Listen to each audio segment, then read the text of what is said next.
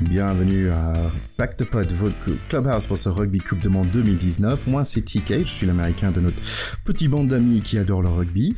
Euh, donc, je suis ancien joueur de foot américain, mais j'ai aussi joué au rugby avec Charlie Bayer. Hey, ouais, j'ai eu la chance de jouer au rugby à tes côtés et moi, je continue encore, tant qu'il me reste des forces. Je, profite aussi pour dire Happy Birthday, Charlie, parce que c'était ton anniversaire ce week-end. Oui, merci beaucoup, merci beaucoup. Il a été fini, fêté. Euh, euh, dignement, comme le veut l'expression, mais, mais pas trop dans les faits en fait. Et ça te fait, euh, je pense que toi, tu, tu es aujourd'hui le même âge que moi. Quand j'avais commencé le rugby à Ocean Rugby Club, je pense qu'on avait exactement le même âge. Ah ouais, à 33 ans? Ouais, je pense à 32 moi. On est aussi avec Théodore de Saint-Rémy. Donc euh, Théodore, en fait, c'est la première personne, c'est le premier rugbyman que j'ai jamais rencontré. Théo qui a joué à plein de clubs, notamment le Racing. Oui, le Racing, le PUC, la CBB, le Rugby Club Orléans. effectivement, très gros hasard quand on s'est rencontrés. On a parlé de rugby pour la première fois et c'était dans un pub, Thierry, c'est ça? Étonnant. Qu'est-ce qu'on foutait là? Qu'est-ce qu'on foutait là? Le ménage peut-être. Voilà, oui, exactement. donc oui, donc euh, avec euh, Théo, j'ai en fait j'ai appris toutes les règles et c'est ce qui est sûr, c'est que nous trois on est on est réunis par ce sport et notamment ce super Coupe de Monde. Les gars, il y a un truc qui m'a manqué cette semaine, c'est que bon, euh, en fait le mercredi à 10h ou le mercredi midi, c'est un peu dommage qu'on n'avait pas de match cette semaine. C'était un peu c'était un peu triste. C'était juste les matchs le week-end. On s'était fait au rythme, on s'était fait au rythme, mais qui était quand même soutenu. Hein en vrai, on, est quand même content d'attendre ce week-end pour voir ces gros matchs et, euh, ces, belles, euh, ces belles affiches qui se sont présentées à nous. Ouais, en positive, en positive. c'est vrai qu'on a vraiment vu des très très belles choses ce week-end. Ça, c'est 100% sûr. Juste avant de démarrer sur ces différents matchs, un petit rappel sur le rug barbe. Oui, toujours notre Coupe du Monde, hein, de la plus belle barbe du mondial, donc la Rug Beard Coupe du Monde, la Coupe du Monde de rug barbe. Vous n'oubliez pas que vous pouvez aller voter sur la page Facebook de nos copains de Big Moustache. Il y a une magnifique sélection de huit barbes qui sont toutes très belles, c'est vrai. Alors il y a, une barbe qui se détache un petit peu, mais quoi qu'il en soit, vous pouvez aller voter pour votre barbe préférée. Il y aura un vainqueur parmi les barbus et aussi un vainqueur parmi les votants. Et ce votant, peut-être qu'il aura un cadeau de la part de Big Moustache et en plus peut-être aussi une soirée avec nous. Voilà. Ça serait une très belle chose. En fait, j'aime tellement tous ces barbes, j'ai commencé à les nommer euh, parce que par exemple, tu as la barbe surprise du du du, du Fidjien parce qu'en fait, il a la tête un peu surpris d'avoir un barbe sur le visage, comme c'est comme il s'est réveillé un matin, tiens, tiens, j'ai une barbe. Et après, il y a la barbe Aquaman, donc c'est celle du du du euh, de Sudaf là, parce qu'en fait, j'ai vu ce film et je pense que j'ai perdu deux neurones euh, hier en, regardant ce film. Mais il a exactement le même barbe que Aquaman. Donc en fait, il y a, la barbe à l'envers, c'est Charlie Fry où il est complètement chauve et donc tout le cheveu s'est poussé par par la barbe. Donc euh, bon, j'ai commencé à nommer tous ces barbes. Franchement, ça vaut la peine d'y aller sur le Facebook de Big Moustache et on, les remercie pour leur euh, pour leur partenariat. Bien sûr et surtout donc on, annoncera le vainqueur bien sûr joueur et le vainqueur votant dans notre épisode de la finale qui sera publié le 6 novembre. Donc écoutez absolument cet épisode parce que si vous avez voté, vous êtes peut-être le gagnant et vous le saurez que à cet endroit-là. Exactement. Donc je pense qu'on est prêt, les gars, pour, pour parler de ces, ces super matchs de ce week-end. Alors absolument, moi juste, je vous rajoute une petite, euh, une petite euh, parenthèse, c'est que si je semble un peu euphorique, c'est que je sors d'un match que j'ai gagné avec le bonus offensif, enfin moi surtout mon équipe, et je suis, euh, je suis super heureux. Quoi. Bravo Charlie. Merci beaucoup. C'était contre qui heureux, putain. Contre Vincennes, contre Vincennes qui est coaché par par deux de nos anciens joueurs. Donc euh, on avait euh, on avait très envie de le gagner, on l'a gagné, on est très heureux. J'ai bouffé le, le, meilleur match de rugby de ma vie euh, hier et, et aujourd'hui j'ai gagné contre mes anciens coachs. Je suis très content. Gros gros week-end ovale, Charlie. Ah, super week-end ovale, ouais. Et week-end un peu rond le vendredi soir quand même. Il n'y avait pas que l'ovale. T'avais annoncé du rond sur Facebook, j'avais vu. Peut-être il était inspiré par un certain numéro 4 anglais aussi à creuser. Oh mon dieu, on en reparlera. Allez, on y va, les gars, on y va.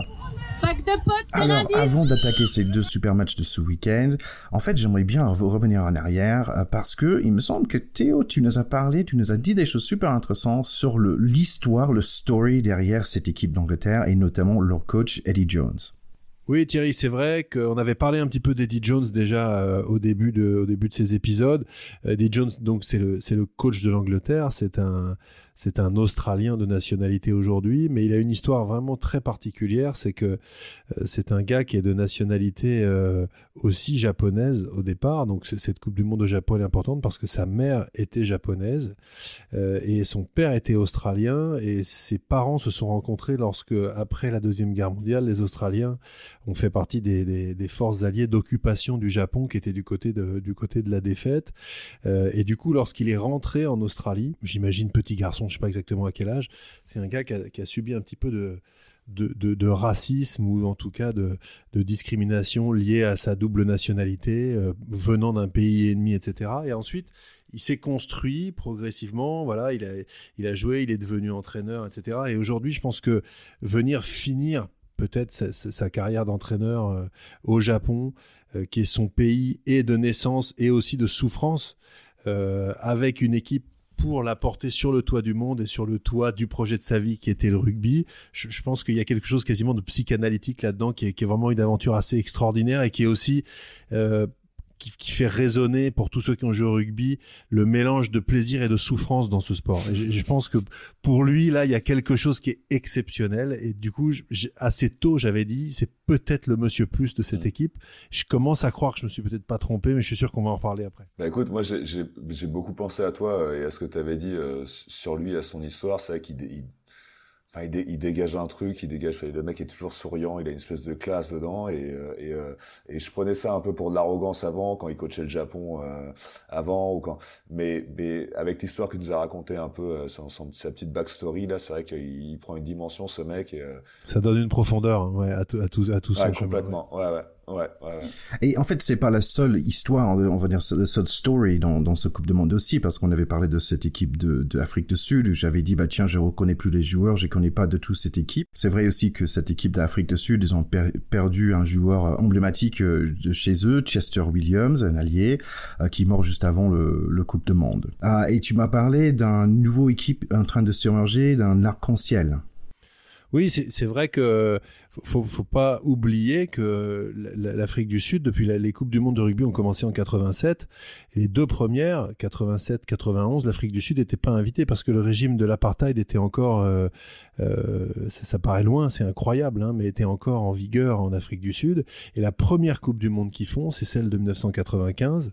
Ils sont champions du monde cette année-là. Ça, avait, ça avait, ça avait un petit peu jasé parce qu'on avait dit qu'ils avaient été un petit peu favoris et qu'il y avait une tellement belle histoire à raconter que au moment où il, montait dans le train, on va dire, euh, euh, de la de, la bienséance mondiale en abandonnant l'apartheid. Ils étaient champions du monde du premier coup. Et en même temps, c'était à l'époque encore un pays très fracturé. Et aujourd'hui, euh, plus, de, plus de 20 ans après cette, cette première Coupe du Monde, ils se retrouvent en finale. Mais ce qui est magnifique, ce qui n'était pas du tout le cas à l'époque, euh, c'est que le capitaine, euh, c'est un joueur noir qui s'appelle Colissi, qui est troisième ligne, qui est un joueur de très très grand talent, on l'a vu jouer. Et aujourd'hui, ils ont quand même beaucoup de joueurs de couleur dans cette équipe, alors qu'à l'époque, ils n'avaient que Chester Williams, qui était une exception, parce que le, rugby en Afrique, en Afrique du Sud, c'était le sport des Blancs, et c'était aussi le sport de la domination un petit peu de cette euh, on va dire, population blanche qui était euh, la, caste dominante euh, en Afrique du Sud. Donc, ils ont fait ce chemin. Bon, ça ne veut pas dire que l'Afrique du Sud n'est pas, n'a pas de problèmes sociaux, n'a plus de problèmes sociaux, mais quelque part, c'est le creuset de l'intégration qui s'est fait aussi avec ce sport, et c'est aussi ce qu'on aime dans ce sport, cette capacité à réunir des gens qui n'ont rien à voir entre eux au départ, et peut-être même des gens qui sont opposés fondamentalement, structurellement au départ. Donc peut-être qu'ils sont là au bout, et quelque part, on a, on a en finale de cette Coupe du Monde deux équipes qui ont chacune quelque chose d'extraordinaire à raconter. Euh, cette équipe anglaise qui a fait une Coupe du Monde 2015 complètement ratée, qui recrute un sorcier, qui a une histoire avec le Japon, ça vient se terminer là, c'est la cerise sur le gâteau. Et puis de l'autre côté, 25 ans après le premier titre, une équipe d'Afrique du Sud qui vient peut-être pour, euh, parachever l'intégration de son équipe. Donc, dans les deux cas, on aura un beau vainqueur. Mm. Voilà, c'est tout ouais, ce Ça, c'est sûr.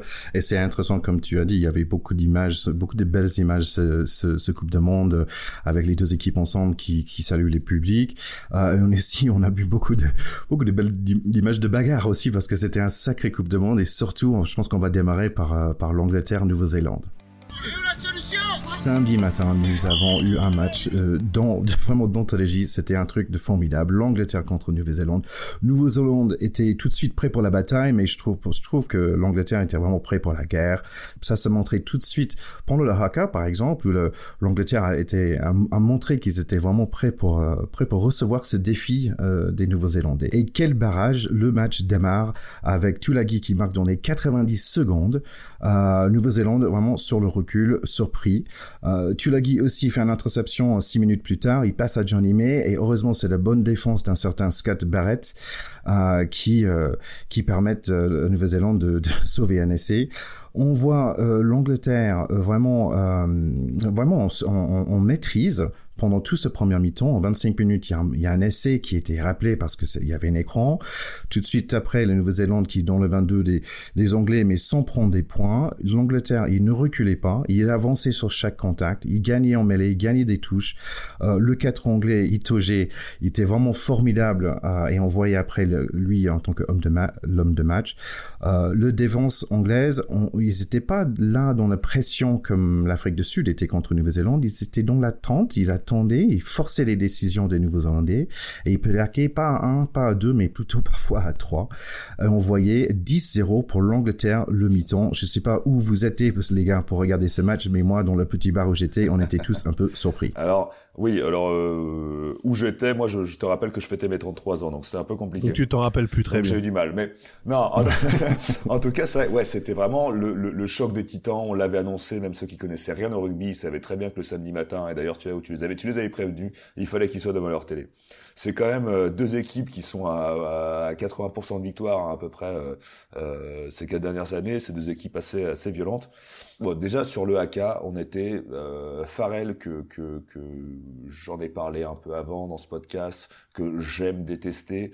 Euh, il m'a fait frémir quoi son petit sourire du type qui va manger son oh petit déj. Mais c'est mais c'est le mec en face de lui il y a des guerriers et lui ça le fait marrer quoi. Il dit je vais me marrer la gueule les gars. Vous savez pas ce que je vais vous envoyer. Et en effet je pense qu'ils étaient pas prêts hein, les, les, les néo-zélandais. Mais tu as tu as cité euh, Maro Itoge c'est vrai bon il a été énorme. J'ai j'ai pas assez de superlatifs hein, de, de, de on va me dire que je parle que des deuxièmes lignes encore. Mais je pense que son le fait qu'il a été homme du match, le fait qu'on parle que de lui, ça fait un peu oublier aussi la prestation de Courtney Love, qui a été. Euh, en fait, ils avaient un attelage de, de mais, mais d'assassins. Faut faut pas oublier qu'en face quand même, euh, Retallick, Whitelock, euh, c'est des mecs. Ils ont c'était leur la 54e ou 57 55e fois euh, qui jouaient ensemble. Ils avaient quand même des beaux animaux en face. Et les gars, mais ils se sont. Mais alors le, le premier ruck, mais dès le premier ruck euh, Maro Itoje, il, il, a consommé trois défenseurs, quoi. Et je pense que les Néo-Zélandais, ils ont été complètement désarçonnés. Il y a un truc qui m'a marqué, c'est que dès la quatrième minute, t'as as George Ford qui, qui va piquer un ballon, qui arrache un ballon au pilier adverse, quoi. Donc t'as as le trois quarts qui, qui va t'arracher le ballon du près d'un animal. Ça, ça, en disait long quand même sur l'envie qu'ont montré les Anglais dans cette première mi-temps déjà. Ils, ils, ont fait, euh, ils ont fait une entame euh, hallucinante. Royale. Et pourtant, euh, comme tu l'as très justement dit, Thierry, Barrett qui reprend euh, l'ailier, mais il reprend pas n'importe qui, Scott Barrett. Il reprend Johnny May, s'il te plaît, qui part avec les cannes. Et moi, je me suis dit, mais là, il y a essai. Et je n'en suis pas revenu qu'il le rattrape. Et s'il le chope pas, il y a 14-0 au bout de deux minutes. C'est un truc de, de, de dingue. Donc, en fait, qu'il n'y ait que 10-0 à la mi-temps, quand tu regardes, si tu oublies la couleur des maillots, c'est pas les blacks, une telle domination dans l'impact et la domination territoriale et de maîtrise du ballon qui que 10-0 à mi-temps, c'est une énorme performance défensive des Blacks.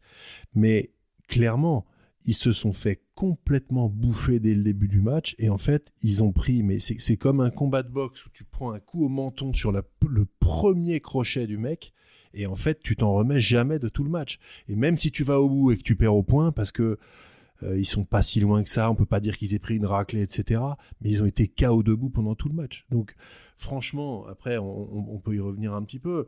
Mais il euh, y a que 7-0 à la 25e, alors qu'ils ont fait que de courir après le score. Et là où, et là où les Anglais ont été exceptionnels, c'est contrairement aux Sud-Africains au début des matchs de poule, quand ils ont joué et les 20 premières minutes, ils ont agressé les Néo-Zélandais, mais ils n'ont pas marqué. Là, ils ont marqué au bout de 84 secondes. Les, les Néo-Zélandais, j'aimerais savoir depuis quand ils ont pas pris un essai d'entrée comme ça, en se faisant marcher dessus à ce point-là, oh parce que là, c'était, je me suis dit, mais ok, j'ai compris, ils ont donné le ton les mecs, et en fait, les Néo-Zélandais, on se rend bien compte aussi avec ce match-là que c'est une équipe qui est tellement habituée à dominer, et on oublie à quel point ils sont immenses, et en fait, il faut, je, trouve que là, ok, ils sont tombés sur plus fort qu'eux, mais ça ne remet rien en cause de leur domination sur les 15 dernières années qui était exceptionnelle. Et en fait, euh, là, c'est juste une équipe qui, qui n'est pas habituée à courir après le score et qui ne sait pas batailler quand elle est un peu menée parce que très souvent, ils marquent une fois, deux fois, quatre fois, ils ont 15, 18 points d'avance et donc ça permet tout, y compris toutes les faiblesses. Oui. Bah, en fait, l'Angleterre, ils ont démarré le deuxième mi-temps exactement de la même façon. Euh, ils étaient déjà dans les 22 de, des, des All Blacks tout de suite, avec un bel essai qui était encore annulé car en avant dans un mall. Donc, euh, Théo, j'aimerais bien que tu m'expliques. Très sévère cette annulation-là. j'aimerais bien que tu m'expliques ça après, parce que pour moi, c'est du jamais vu. Bon, bon, bref. Après, malgré cette décision, j'ai trouvé que l'Angleterre était quand même très serein euh, et ils ont quand même mis les points euh, de trois points euh, avec un pénalité. Dans le 55 minutes, on voit les All Blacks finalement commencer à mettre un tout petit peu le gage. Il y avait une touche ratée. C'est un, raté des Anglais, quoi. C'est un raté des Anglais. C'est même pas. Euh, ouais, c'est ouais, le seul, seul, seul erreur qu'ils ont fait. Et bouf, euh, ça va intercept et essai pour euh, pour Nouvelle-Zélande. Pendant deux minutes, on peut dire que tiens, là, il y a un match parce que je pense que c'était 13 à 7, mais finalement, euh, réaction immédiate des Anglais, à notre pénalité, 16 à, à 7. Et franchement, à 66 minutes, on pourrait dire que ce match est fini avec un autre pénalité 19 à 7. Les Blacks, ils n'arrivaient pas à passer la ligne défensive des Anglais.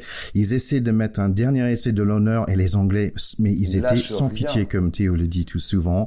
Ils ont dit non, ce match est fini et les All Blacks rentrent à la maison. On a, quand même le, sentiment que, euh, que, que les Blacks, en fait, n'ont quand même jamais été en mesure de gagner ce match, ce qui est, ce qui est très rare. Hein. Faut, pas, pas de solution. Faut, faut, faut rappeler quand même qu'ils ont un, ratio de victoire-défaite, cette équipe qui est extraordinaire. On n'a pas beaucoup parlé d'eux. Et euh, pourquoi est-ce que les All Blacks, tout simplement, ont une domination quand même euh, assez incroyable sur le rugby mondial depuis, depuis plus de 100 ans? Euh, C'est pas par hasard. Ils ont une histoire très particulière avec ce sport. C'est un tout petit pays du bout du monde qui a créé son identité avec ce sport dans un mélange un petit peu de culture maori qui est une culture de combattants et les british qui sont une culture de la on va dire de la règle et de, de, la dureté d'exécution et d'organisation. Et avec ça ils ont fait euh, oui monter une, une mayonnaise historique une mayonnaise noire qui, qui, écrase ses adversaires depuis très longtemps. Euh, et le rugby en Nouvelle-Zélande pour ceux qui connaissent pas trop c'est pas vraiment un sport, c'est une manière de vivre, c'est presque une religion. D'ailleurs, on, voit très bien euh, de temps en temps médiatiquement quand il y a un ancien All Black qui meurt, il y a des haka aux enterrements, ça devient carrément des des trucs incantatoires qui dépassent complètement le domaine du rugby. C'est une manière d'être, voilà. Donc aujourd'hui, qu'ils perdent contre les Anglais, qui sont aussi les inventeurs de ce jeu et qui sont juste au bout d'un projet exceptionnel de 4 ans, mené, on l'a dit, par, par, une sorte de sorcier de ce jeu, etc., mais aussi une génération de folie. C'est honorable. Ils perdent avec, les, avec leurs armes. Ils ont quelques jeunes joueurs dans cette équipe, beaucoup de jeunes derrière, plutôt des mecs expérimentés et un peu plus vieux devant. Et je pense qu'en fait, là, on a eu la confrontation entre deux équipes qui sont pas au même niveau d'intégration. Et moi, j'ai trouvé que dans cette équipe euh, des All Blacks, il y avait une, une faiblesse euh, de, de, la morale collective. Et je pense que les, les avants ayant un petit peu failli, parce que euh, Rétalic euh, euh, et, et, l'autre deuxième ligne, Whitelock, ont été pris quand même par leur vis-à-vis d'une manière incroyable, alors que c'est des mecs qui ont dominé la planète rugby il y a 3-4 ans. Et je, je, je, je vois, j'ai noté parce que ça m'a bluffé, à la 64-65e, tu disais 66e, on a l'impression que le match est fini. Euh, Twilagi Twilagi, il prend Rétalik, il le découpe, et la minute d'après, Itoge, il prend Whitelock, il le découpe. Alors que c'est les mecs qui ont mis cette équipe dans le sens de la marche pendant des années, ben là c'est juste les gars, c'est fini et derrière ils sont un peu jeunes. Juste pour placer rapidement, donc Ritalik c'est le numéro 4 il me semble en black et c'est lui qui ressemble au gars du de, famille Adams, non le bon tout à C'est lui le mort vivant. Ouais. ouais. c'est OK, juste merci. c'est tout à fait ça et, et, et, ces deux joueurs là, voilà, ils, ils ont énormément compté chez les Blacks ces quelques dernières années. Hein. Je crois que c'est Retallick qui a été meilleur joueur du monde en 2016 ou 17, je sais plus, un truc comme ça. Euh, et, là, bon, ils ont tout simplement été pris. Et derrière, moi, ce que j'ai trouvé, c'est que le centre du terrain, et en particulier le 10 et les deux centres, euh, ont, pas assez pesé sur ce match. Et c'est vrai que les, les, Blacks sur ces dernières générations, ils avaient quand même des, un numéro 10 comme Daniel Carter et un 3 quarts centre comme Anonou, on les remplace pas comme ça. Je veux dire, euh, là, ils ont, ils ont une équipe de, de mecs qui sont en devenir. Euh, le 10 a très peu pesé dans son jeu au pied. Goudiou, il a sauvé un ou deux trucs et honnêtement, ce qu'il a eu de plus beau sur ce match, c'est quand même sa coiffure qui est exceptionnelle. Euh, mais à part ça, moustache, euh, moustache et, et, moulette, hein, blonde, euh, exceptionnelle. Enfin là, là, on voit la, la fin des années 70-80 qui revient à la mode sur le plan capillaire et c'est toujours un petit plaisir. Mais, mais blague à part, ils n'ont pas pesé. Donc parfois ils se sont après ils ont essayé de chercher des solutions individuelles. T'as Barrett qui fait des coups de pied au-dessus euh, et puis ils ont fait euh, beaucoup d'imprécisions des en avant sur les renvois. On écarte paf le ballon qui tombe. Enfin je veux dire c'était pas les Blacks. Mais tout ça pourquoi? Parce qu'ils se sont fait secouer comme des pruniers par les Anglais ouais, complètement. Je te trouve un peu sévère sur euh, sur Goudiou parce que au-delà au-delà de moi j'ai trouvé très j'ai trouvé bon sur ce match hein. au début de match il a fait un ou deux sauvetages pas mal. Ouais, il était, on le voyait quand même pas mal. Hein, mais c'est quand même euh, pour pour continuer un peu dans, dans, dans l'idée de ce que le rugby peut représenter pour eux, c'est il y a deux pays au monde pour lesquels le rugby c'est le sport numéro un, c'est le Pays de Galles et la Nouvelle-Zélande. Sinon, partout ailleurs, c'est le foot qui est prédominant. Et en effet, quand c'est des pays qui tournent autour du rugby, la Nouvelle-Zélande, c'est vraiment le pays du rugby. Après, euh, juste, je rebascule vers l'Angleterre, où tu as parlé d'un projet de 4 ans où ils sont allés chercher euh, ce fameux sorcier. Pour, pour moi, c'est vraiment un projet de, de plus longtemps, hein, parce que déjà avec Lancaster, ils avaient, ils avaient amorcé euh, un, un, changement de stratégie et, ils ont, ils ont commencé, je trouve, même s'ils ont loupé leur Coupe du Monde 2015, ils ont commencé ce, ce, ce revirement vers euh, vers, vers le jeu, vers tout ça, déjà avec euh, Lancaster. C'est vrai que le, la, la la génération Lancaster, euh, ils avaient commencé quelques années avant à modifier le rugby anglais et en particulier à ne rendre dans les équipes de première division euh, éligibles que les sélectionnables à terme. Voilà, ce qui est, ce qui est pas tout à fait le GIF français. Alors GIF, joueur issu de la formation française, qui est une règle qui touche les clubs du top 14, qui sont censés mettre sur leur feuille de match un certain nombre de joueurs issus de la formation française. Mais ce qui est un petit peu pervers là-dedans, c'est que dans notre système à nous, ces joueurs-là peuvent être formés en France, mais d'une nationalité différente. Géorgien, fidjien ou autre, on peut être GIF, mais jouer pour un autre pays. Or, dans le système des Anglais, l'équivalent du GIF doit être sélectionnable en équipe d'Angleterre. Donc ça oblige des très bons joueurs à se révéler, ça oblige les clubs à les faire jouer, et tout cela, c'est le réservoir des futurs internationaux. Et on voit que ce système, qui est en, en je crois, en, en vigueur depuis 7-8 ans chez eux, aujourd'hui ils payent. Ils payent. Porte ses fruits, ouais, complètement. Et donc, si je, si je comprends bien, ça veut dire que ça va payer dans l'avenir aussi. On espère. Sauf que pour nous, on a encore le système des gifs. J'espère qu'il sera modifié. J'espère qu'on en reparlera dans peut-être la saison 2 de Pack de Potes, Thierry. oui. Juste pour continuer un peu aussi sur ce que tu disais, tu vois, c'est vrai que ce, ce timbre à la 65e là, de, de I2G sur Whitelock, c'est en fait, ce match, par rapport à tout ce que tu nous décris un peu de, de, de ce qu'est la Nouvelle-Zélande et ce qu'est le, le, le, rugby pour la Nouvelle-Zélande et la Nouvelle-Zélande pour le rugby, euh, c'était un peu, pour moi, hein, quand, quand j'ai vu ce match, c'est un peu, euh, putain, c'est des humains, tu vois. C'est un peu euh, Superman peut saigner, tu vois. T'avais un peu ça, quoi. Et, et je trouve que ça et... remet pas en cause ce qu'ils sont non, d'exceptionnels. leur valeur, bien sûr ouais. que non, mais bien sûr que pas non, du au tout. contraire. Et on peut perdre quand même. Mais pour moi, ce timbre, il était assez représentatif parce que pour moi, c'était vraiment genre euh, le mec montre qui sert Raoul quoi. Et, et autour de ça. cette deuxième mi-temps, tu voyais que les, Nouvelles, les Néo-Zélandais ne trouvaient pas de solution, euh, qui perdaient leur duel, qu'il y avait un truc où c'était vraiment le, la, la, pas vraiment une chute parce qu'en effet, comme tu dis, faut, faut rien enlever à la qualité de, de, de ce qu'ils ont, de ce de ce qu'a cette équipe. Mais c'était un peu le putain, ils peuvent saigner aussi, quoi. Ils, ils peuvent retomber. De... Bien sûr, c'est important. Et ce qui est étonnant, euh, moi, un des gestes qui m'a le plus rappelé qu'ils étaient euh, en train de perdre les pédales et qu'ils gagneraient pas, c'est la petite claque sur le front que met Whitelock à je sais plus quel joueur où il perd ses moyens. Et, et là, tu te dis, c'est pas eux quoi c'est à dire que ouais, les Blacks ouais. normalement ils font jamais d'espèces de petits mauvais gestes comme ça ils ont pas besoin de ça ils te mettent 50 points et en fait bah, ils sont juste humains. Il euh, y a des moments tu es sur le terrain de rugby ceux qui nous écoutent comme vous les gars euh, on le sait à un moment t'en peux plus t'as as envie d'arroser le mec d'en face parce que en fait il est juste meilleur que toi.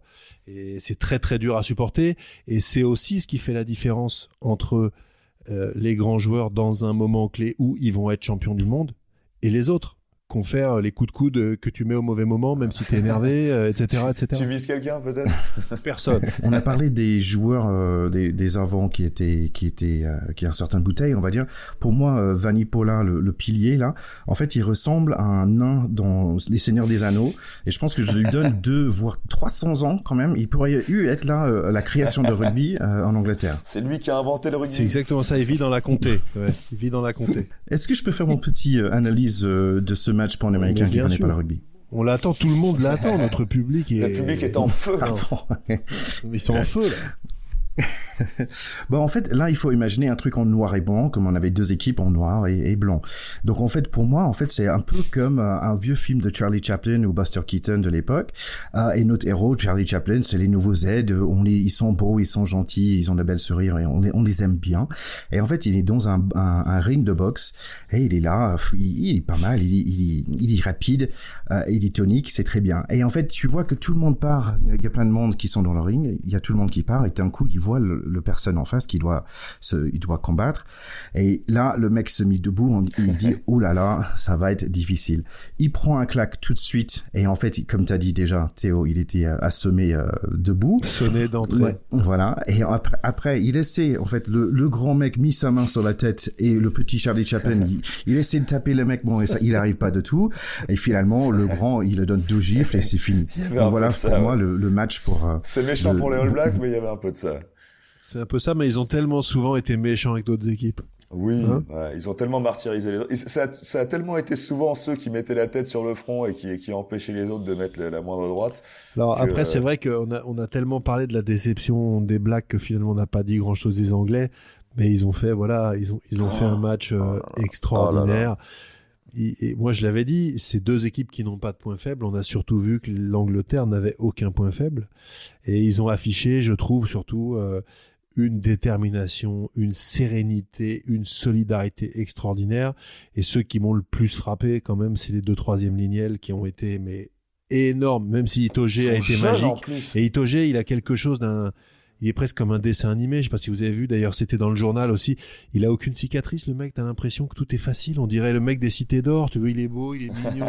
Il est... Bah non mais c'est quand même un mec qui te fait 12 euh, ou 14 plaquages, 3 turnovers, 7 ou 8 ballons en touche sur le match, demi-finale de Coupe du Monde. C'est c'est monstrueux. Et t'as l'impression que c'est facile.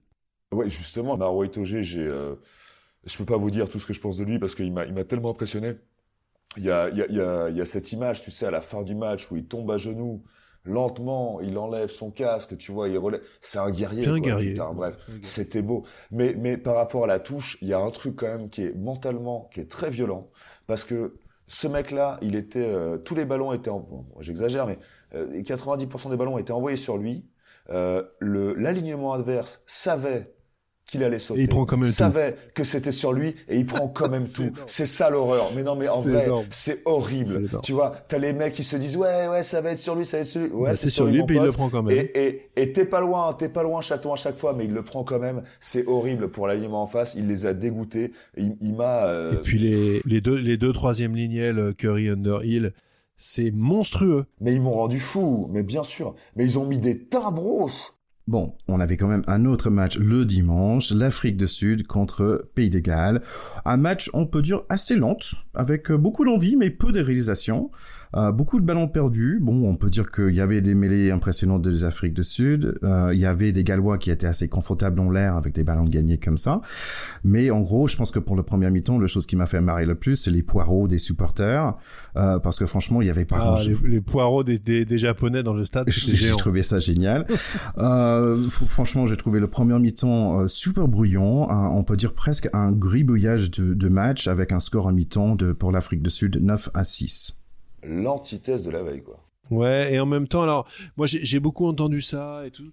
Et j'ai entendu la radio, oui, un match chiant et tout. Moi, ce que j'ai apprécié dans ce match, c'est que c'est resté un match disputé jusqu'à la fin. Et à, à, à 5 minutes de la fin, il y avait 16 partout. Et je trouve que les Gallois ont pas démérité. Je trouve que euh, Alf Penny euh, franchement, il est éternel ce mec. Euh, le mec, le premier ballon haut, il te fait une réception. T'as Chelsea Colby qui est pas là, mais t'as Alf Penny qui fait la même en face. Il m'a fait rêver.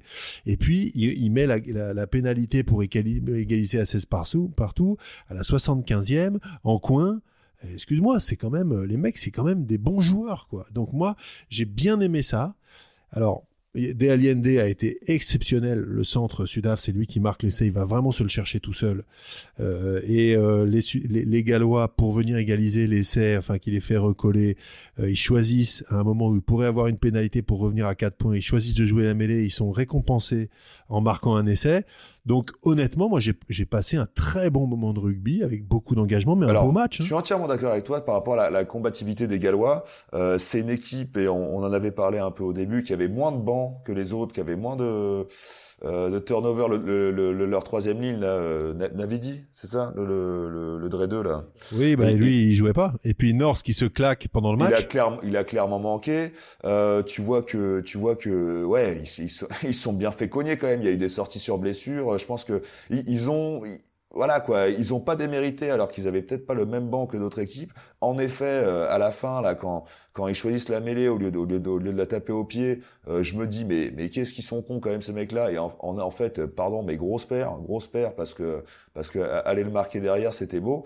Donc en fait, la première mi-temps était, était chiante, pardon. Hein, je, moi, j'étais un peu en voilà, beaucoup de jeux au pied, euh, peu de rythme, tu vois, très fermé. Mais, mais c'est vrai qu'à la fin, en fait, une fois digéré un peu ce, peut-être ce contre-pied au match de la veille, hein, où on s'est dit merde, euh, on s'attendait à peut-être deux demi-finales d'anthologie, il y en a, eu, il y en a eu une et demie, on va dire. Mais euh, une fois digéré, c'est vrai que je me suis dit putain quand même les Gallois, euh, ils, ils, donnent des leçons de, de, de volonté, quoi, de, de courage. Tu sais, euh, moi j'avais, j'ai un copain qui m'a rappelé là il y a pas longtemps en parlant du match contre les Français euh, qu'ont perdu les Français. On avait euh, quand j'étais jeune junior à la CBB, c'était Nick Mallette qui était l'entraîneur des seniors, hein, qui était à l'époque en, Fédéral 1, et il disait mais tu sais euh, casser les couilles de l'adversaire, le faire péter les plombs, ça aussi c'est rugby. c'est vrai. Et c'est vrai. C'est vrai voilà, le rugby c'est pas un sport spectacle, c'est aussi un sport de clébard. C'est aussi un truc où on est là pour faire dégoupiller les mecs en face, les énerver, leur faire faire des conneries, euh, s'il faut qu'ils prennent des jaunes parce que au bout d'un moment tu leur fais péter le plomb, t'es le plus malin. Ça fait aussi partie du rugby. Et Faf, il est un peu comme ça, notre Faf de Clerc. Avec hein. le deuxième ligne là, putain, mais et j'ai pensé à vous quoi. Peut-être c'est pour ça en fait que j'étais un peu triste au demi première mi-temps parce qu'en fait j'avais pas vu le Faf. Euh, c'est même dans mes notes, j'étais le Faf il est où? Il a fait un bon match. Hein. oui, il, a fait un bon match, mais il était moins évident que que le match d'avant contre le Japon. Mais par contre, euh, oui, le geste où il fait un, il, fait déjà déjà il fait un, un boulet, il attrape pas le ballon dans l'air et bon après il fait un super plaquage sur le 9 en face, mais quand il y a le gros numéro 4 avec un, une jolie barbe euh, qui, qui, un ball qui vient, qui vient le choper, il oh le prend, mais il dit viens, viens monsieur. Il, il doit être tellement énervant. oh, que... oh là là, mais c'est ça, comme tu dis, c'est un match de chien, c'est un, un casse-couille quoi, tu vois. Deuxième, le, le, le, deuxième ligne en face, en vrai, il lui met une baffe, il dort pendant trois semaines, euh, Faf, mais mais il est là à rigoler pendant que l'autre le prend par le col, c'est c'est faire dégoupiller le mec, ça aussi c'est rugby. Exactement. bon, pour revenir vraiment un peu par, par rapport au match, donc c'était 9-6 pour le premier mi-temps. Les Gallois marquent 9-9 en deuxième mi-temps. On voit un essai finalement, après un joli percé du 10 euh, Sudaf Polar, il y a un course de 12 qui a réussi d'éviter Billard plus deux autres Gallois qui marquent le premier essai du match, donc environ de 53 minutes. Euh, repense euh, après par les Gallois. Ils ont passé 5 minutes dans les 5 mètres face à un défense de Sudaf vraiment très très efficace. On avait parlé de ce choix de mêlée, il y avait un pénalité, au lieu de prendre les trois points, ils ont pris la mêlée hein, avec un super essai derrière. Audacieux, c'est audacieux. Vraiment. Euh, dix minutes plus tard, on a deux drops ratés de chaque côté, je pense. Euh, finalement, un pénalité qui donne 19 à 16 euh, pour l'Afrique du Sud. Et euh, je pense que l'image de ce match aussi, c'est que dans le match, dans le mêlée gagné par les Afriques du Sud, vraiment dans les dernières minutes, on voit tout le tout le, le, puissance de cette équipe euh, et, mm. l'euphorie après. Euh, l'euphorie entre les mecs, ouais. C'est c'est aussi ce qui ce qui faut jamais l'oublier, hein, ce qui fait de ce sport, un sport un peu à part. C'est pour ça qu'on aime bien aussi les gars. C'est vraiment euh, la, la, communauté, la fraternité d'armes. On, on, voit très bien euh, cette mêlée. Je suis tout à fait d'accord avec toi. Euh, il y avait pas mal de joueurs qui étaient euh, sur le banc, qui étaient rentrés. Et là, ils font basculer finalement un match encore très indécis, hein, 16 partout juste avant, euh, sur une mêlée comme ça. Et là, quand tu joues devant, c'est des sensations ah, extraordinaires. et, et, en fait, tu as vraiment des frissons, y compris quand tu n'es pas dans la mêlée, mais les mecs de derrière, ils ont aussi envie de leur sauter dans les bras. Euh, et c'est cette dimension collective là sur un sur un petit combat gagné qui te fait basculer, euh, qui, est, fantastique et qui donne vraiment, c'est vrai, je trouve la chair de poule même quand t'es devant la télé quoi. Enfin, tu, tu te mets à la place des mecs et tu te dis mais oui quoi, ils l'ont fait, c'est beau. J'ai aussi noté que Ellie Jones était dans la, était était à ce match là et en fait c'est la deuxième fois que je vois ça. Il, porte un casquette euh, de foot américain en fait. Il a de Houston Texans. Et je trouvais ça assez bizarre que déjà Houston Texans c'est pas une grande équipe de foot américain non plus dans la, NFL. C'est pas le, on va dire, c'est pas des 49ers, c'est pas une équipe avec beaucoup d'histoire, c'est une équipe qui est assez jeune en fait. Ouais, donc j'ai trouvé ça intéressant. Je me demande quel est le, lien entre Eddie Jones et Houston Texans. Quoi. Réponse dans la saison 2 de Pack de potes. voilà. On va du suspense. avec ma famille, on, a commencé à faire des, blagues de Faf et en fait, euh, mon enfant, il, a dit euh, qu'il aimait bien euh, Fafterix. C'est la façon qu'il appelle Faf de Claire. Fafterix. Il pourrait être un, un, petit Gaulois. J'ai une théorie là-dessus sur le rugby, c'est que pour moi, il y a une proportionnalité des petits à être plus énervés que les gros. Parce que j'appelle ça le syndrome Obélix, bon pour le coup. Hein. Mais c'est que quand t'as un gros qui est gros, il a jamais besoin dans sa vie de s'imposer parce que ben on le fait pas chier les gros, tu vois. Et que le syndrome Astérix, du coup, c'est euh, le, ben, le, syndrome FAF, FAF-stérix, ça marche très bien. C'est que du coup, le mec, il doit, il doit, il doit, il doit mordre des chevilles. C'est quoi que tu disais la semaine dernière? Ankle biter. Ankle biter tout le temps parce que voilà quoi le mec il doit prouver tout le temps et quand il a un 4 en face euh, qui le fait chier il dit bah ouais mon pote je suis là vas-y si tu veux dans le défi euh. j'ai vécu ça il y a quelques années avec un, gars qui jouait avec moi au Racing je donnerai pas son nom j'espère qu'il nous écoute pas mais... euh, qui, avait un gabarit totalement hors du commun et exceptionnel qui avait fait du judo avant et qui avait des facilités physiques vraiment, vraiment au-dessus du lot. Et en fait, je suis complètement d'accord avec toi, Charlie. Je pense que ce mec-là n'avait jamais appris à être vaillantasse ou teigneux parce que tout simplement, tout le monde se poussait sur son passage bah durant toute sa vie, en fait. Et au rugby, euh, les mecs ne se poussent pas sur ton passage. non. non, non, pas tout le temps. exception. Et il avait du mal, alors qu'il était au-dessus du lot physiquement. Et c'est vrai que c'est emblématique. Ouais. Une chose, c'est sûr, je pense qu'on va avoir des gens qui vont se, se pousser les uns les autres euh, ce, ce, vendredi, en fait, parce qu'on a Nouvelle-Zélande, Pays de Galles. Et franchement, si c'était moi, j'aurais pas envie d'être le Pays de oh Galles. Oh, oh là là, mais la vengeance, mais non, mais les, All Blacks, qui vont être énervés, mais malheureux. Non, non, je pense que pour les pour les Gallois, ça va être compliqué, hein. ça va ça va être un peu dur. Surtout qu'encore une fois, on en reparle, euh, ils ont ils ont moins de bons que les autres, ils ont moins tourné que les autres, ils ont perdu des mecs là contre contre l'Afrique du Sud.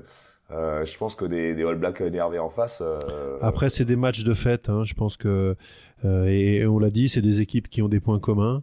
Je pense qu'il y a énormément de respect entre ces deux équipes. Donc moi, j'ai bon espoir que ce soit un match, euh, voilà, enlevé où on verra du jeu, où on verra des choses et où on verra surtout une fête du rugby avec des mecs à la fin qui vont se voilà célébrer leur amour de ce jeu. Je pense qu'on a vu beaucoup de belles choses sur cette Coupe du Monde et une affiche comme celle-là qui est une affiche festive malgré tout parce qu'il y a troisième ou quatrième tu t'enfuis un peu sur une coupe du monde en fait euh, honnêtement voilà. Tu les retiens pas tu, les retiens pas et c'est il y a pas d'enjeu.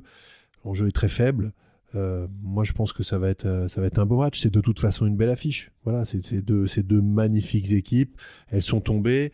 Je dirais que bon, les Blacks sont vraiment tombés sur plus fort qu'eux. Ils sont passés un petit peu à côté de leur demi-finale les Gallois, c'est pas le cas. Ils sont tombés les armes à la main. Ils, perdent de trois points. Honnêtement, il y, a, absolument rien à dire.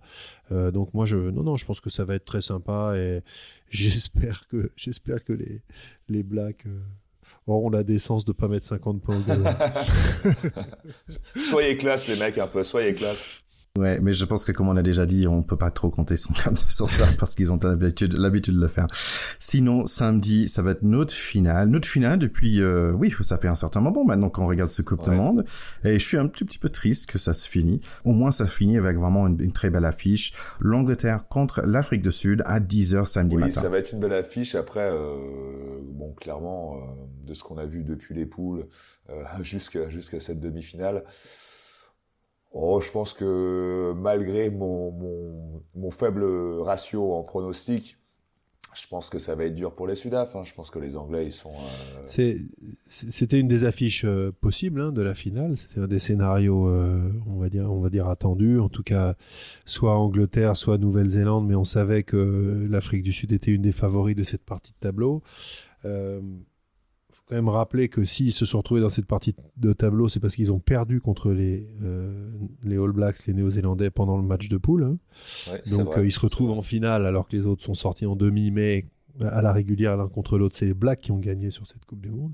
Euh, attention, ça reste un match de rugby et on voit bien que les Sudaf, on les voyait quand même assez fortement favoris contre les Gallois, c'est quand même pas passé loin. Hein. Maintenant, c'est vrai qu'aujourd'hui, sur ce qu'ont montré les Anglais, euh, ils sont clairement devant. Je serais content aussi parce que j'aimerais que ce trophée Webb Ellis revienne euh, dans l'hémisphère nord. Et là-dessus, les Anglais, je leur tire mon chapeau. Ils l'ont gagné en 2003. S'ils le gagnent ici, on est content que ce soit au nord. Pour la promotion du rugby mondial, c'est bien aussi que ce ne soit pas toujours les mêmes équipes qui gagnent. C'est très important. Mais attention, c'est un match, 80 minutes, 15 plus 7 22 mecs contre 22 mecs, ça peut basculer de l'autre côté. Bon, je voulais juste euh, dire une dernière chose par rapport à ce match, euh, l'Angleterre contre l'Afrique du Sud. Donc, Afrique du Sud, ils ont perdu contre Nouvelle-Zélande, qui les Anglais ont battus. Quand même, ils ont battu les Pays de Galles, qui ont battu l'Angleterre euh, pendant la dernière Nations. Donc, il y a, il y a une distance, on est d'accord, mais quand même, ça reste, ça reste proche, comme tu dis, Théo. Absolument. Après, c'est vrai que le, les Six Nations, c'est autre chose. Hein. C'est des euh, en plus, pour les Gallois, c'est quelque chose. Euh, c'est cette victoire contre les Anglais, elle avait été acquise dans leur stade du Millennium de Cardiff, qui est qui est qui est plus qu'être à domicile. Enfin, les, Gallois qui jouent au Millennium, c'est quelque chose d'extraordinaire. Ceux qui nous écoutent, si vous avez jamais fait de, de, de, tournoi en match du tournoi en Europe, si vous avez envie de bouger, mais allez d'abord au Pays de Galles. Quoi. C'est, c'est juste tellement magique la ville de Cardiff, sur la mer avec les pubs au pied du stade. Enfin, c'est, c'est magique. c'est autre chose que le Stade de France. ouais, ouais bah, c'est autre chose. Et quand ils sont là, euh, c'est vrai qu'ils ont quelque chose, ils ont, ils ont un vrai 16e homme dans ce stade. Euh, donc, euh, ils ont toujours un petit avantage. Tu sais, Théo, ça me fait penser, ça peut être un bel petit projet pour le pack de potes d'aller à, à Millennium Stadium. Donc, il faut trouver un sponsor. Je vote oui, je vote pour. Oui, oui, on vote tous oui. Si on peut trouver un petit sponsor moi, je suis chaud comme une baraque à frites. Là, franchement, euh, comme, un, comme un fish and chips. Bon, les gars, on a quand même réussi de parler pas mal de temps sur juste deux matchs parce que franchement, on était vraiment capturé par ces, ces deux équipes qui vont en finale. Ça, c'est sûr. Mais malheureusement, bon, c'est la fin de cet épisode très bientôt. Oui, alors juste si je peux dire, bah, euh, et ça conclut un peu, euh, moi je voudrais parler de la, de la, de la classe des, des défaitistes, des, des défaitants enfin des perdants, quoi, la classe des perdants. Euh, Stevenson, il a très bien répondu. Il y a eu, il y a une interview où tu as des journalistes qui lui disent euh, alors euh, quand même les All vous aviez vous aviez moins faim euh, sur ce match que et Stevenson qui répond bon hein, il était un peu dans la provoque, il était peut-être un peu énervé, mais il lui dit vous pouvez pas dire de mes joueurs qu'ils ont pas eu faim, vous pouvez pas dire de mes joueurs qu'ils ont pas envie de qu'ils avaient pas envie de gagner ce match. Je trouve que dans cette Coupe du Monde, toutes les équipes qui sont sorties sont sorties avec une classe euh, à chaque fois, c'était très beau, c'était des beaux moments. Là, les All qui, en, partant, qui saluent le public. Enfin, c'était euh, euh à, la hauteur de, des valeurs qu'on attend de notre sport, dont, on aime se gargariser. Voilà. Tout à fait. Je, je, on, en parlera peut-être dans, dans, le bilan de la Coupe du Monde, mais euh, de ce point de vue-là, cette coupe est, je trouve, hyper réussie parce que il me semble qu'elle a plus que toutes les autres et j'avais pas ressenti ça en 2015 mais peut-être parce que j'avais moins le nez dedans parce que là on l'a suivi quand même euh, pour le pack de potes, évidemment, on était les envoyés spéciaux permanents hein, de, de, nos auditeurs, mais euh, j'ai ressenti ce petit plus du rugby qui se revendique comme un sport à part avec des valeurs de fraternité extraordinaires entre les équipes, entre les joueurs, entre les adversaires, entre les pays. Et je, je l'ai vraiment plus ressenti et je trouve que euh, de ce point de vue-là, le rugby euh, euh a réussi complètement à à, marquer son identité, à marquer sa différence euh, et à peut-être faire réfléchir sur, ce que c'est que le sport, le sport co et, et, tout ce que ça apporte. Donc revenez la semaine prochaine où nous allons parler de ce final et peut-être je vais réussir à prononcer le mot typhoon euh, bien une fois, je sais pas. Et je vais apprendre à Théo quand même de, de prononcer euh, Cincinnati. Hein, c'est pas Cincinnati, mais c'est Cincinnati. On apprend tous les jours hein, et on est vraiment content d'être là donc, ensemble avec ce, cette euh, avant-dernier épisode de saison 1 pour Pack de. Merci d'être avec nous. N'hésitez pas à nous contacter par par email, donc c'est pactepod à Gmail, par Instagram, Facebook, Twitter, tout le reste. Donc on est vraiment content de, de, de pouvoir parler avec vous. Et, et donc voilà, à la semaine prochaine les gars. À la semaine prochaine sur le, sur le pack de POC, le podcast linguistique aussi. Voilà, le podcast, le podcast qui dépote. Et surtout, n'oubliez pas d'aller voter pour votre barbe préférée sur la page Facebook de Big Moustache parce qu'il vous reste 8 jours. Voilà, après c'est fini. Exactement. Donc merci beaucoup les gars, à très très bientôt. Bisous. À très vite. Allez, ciao, ciao. Et merci à Manu Rodier pour la super musique.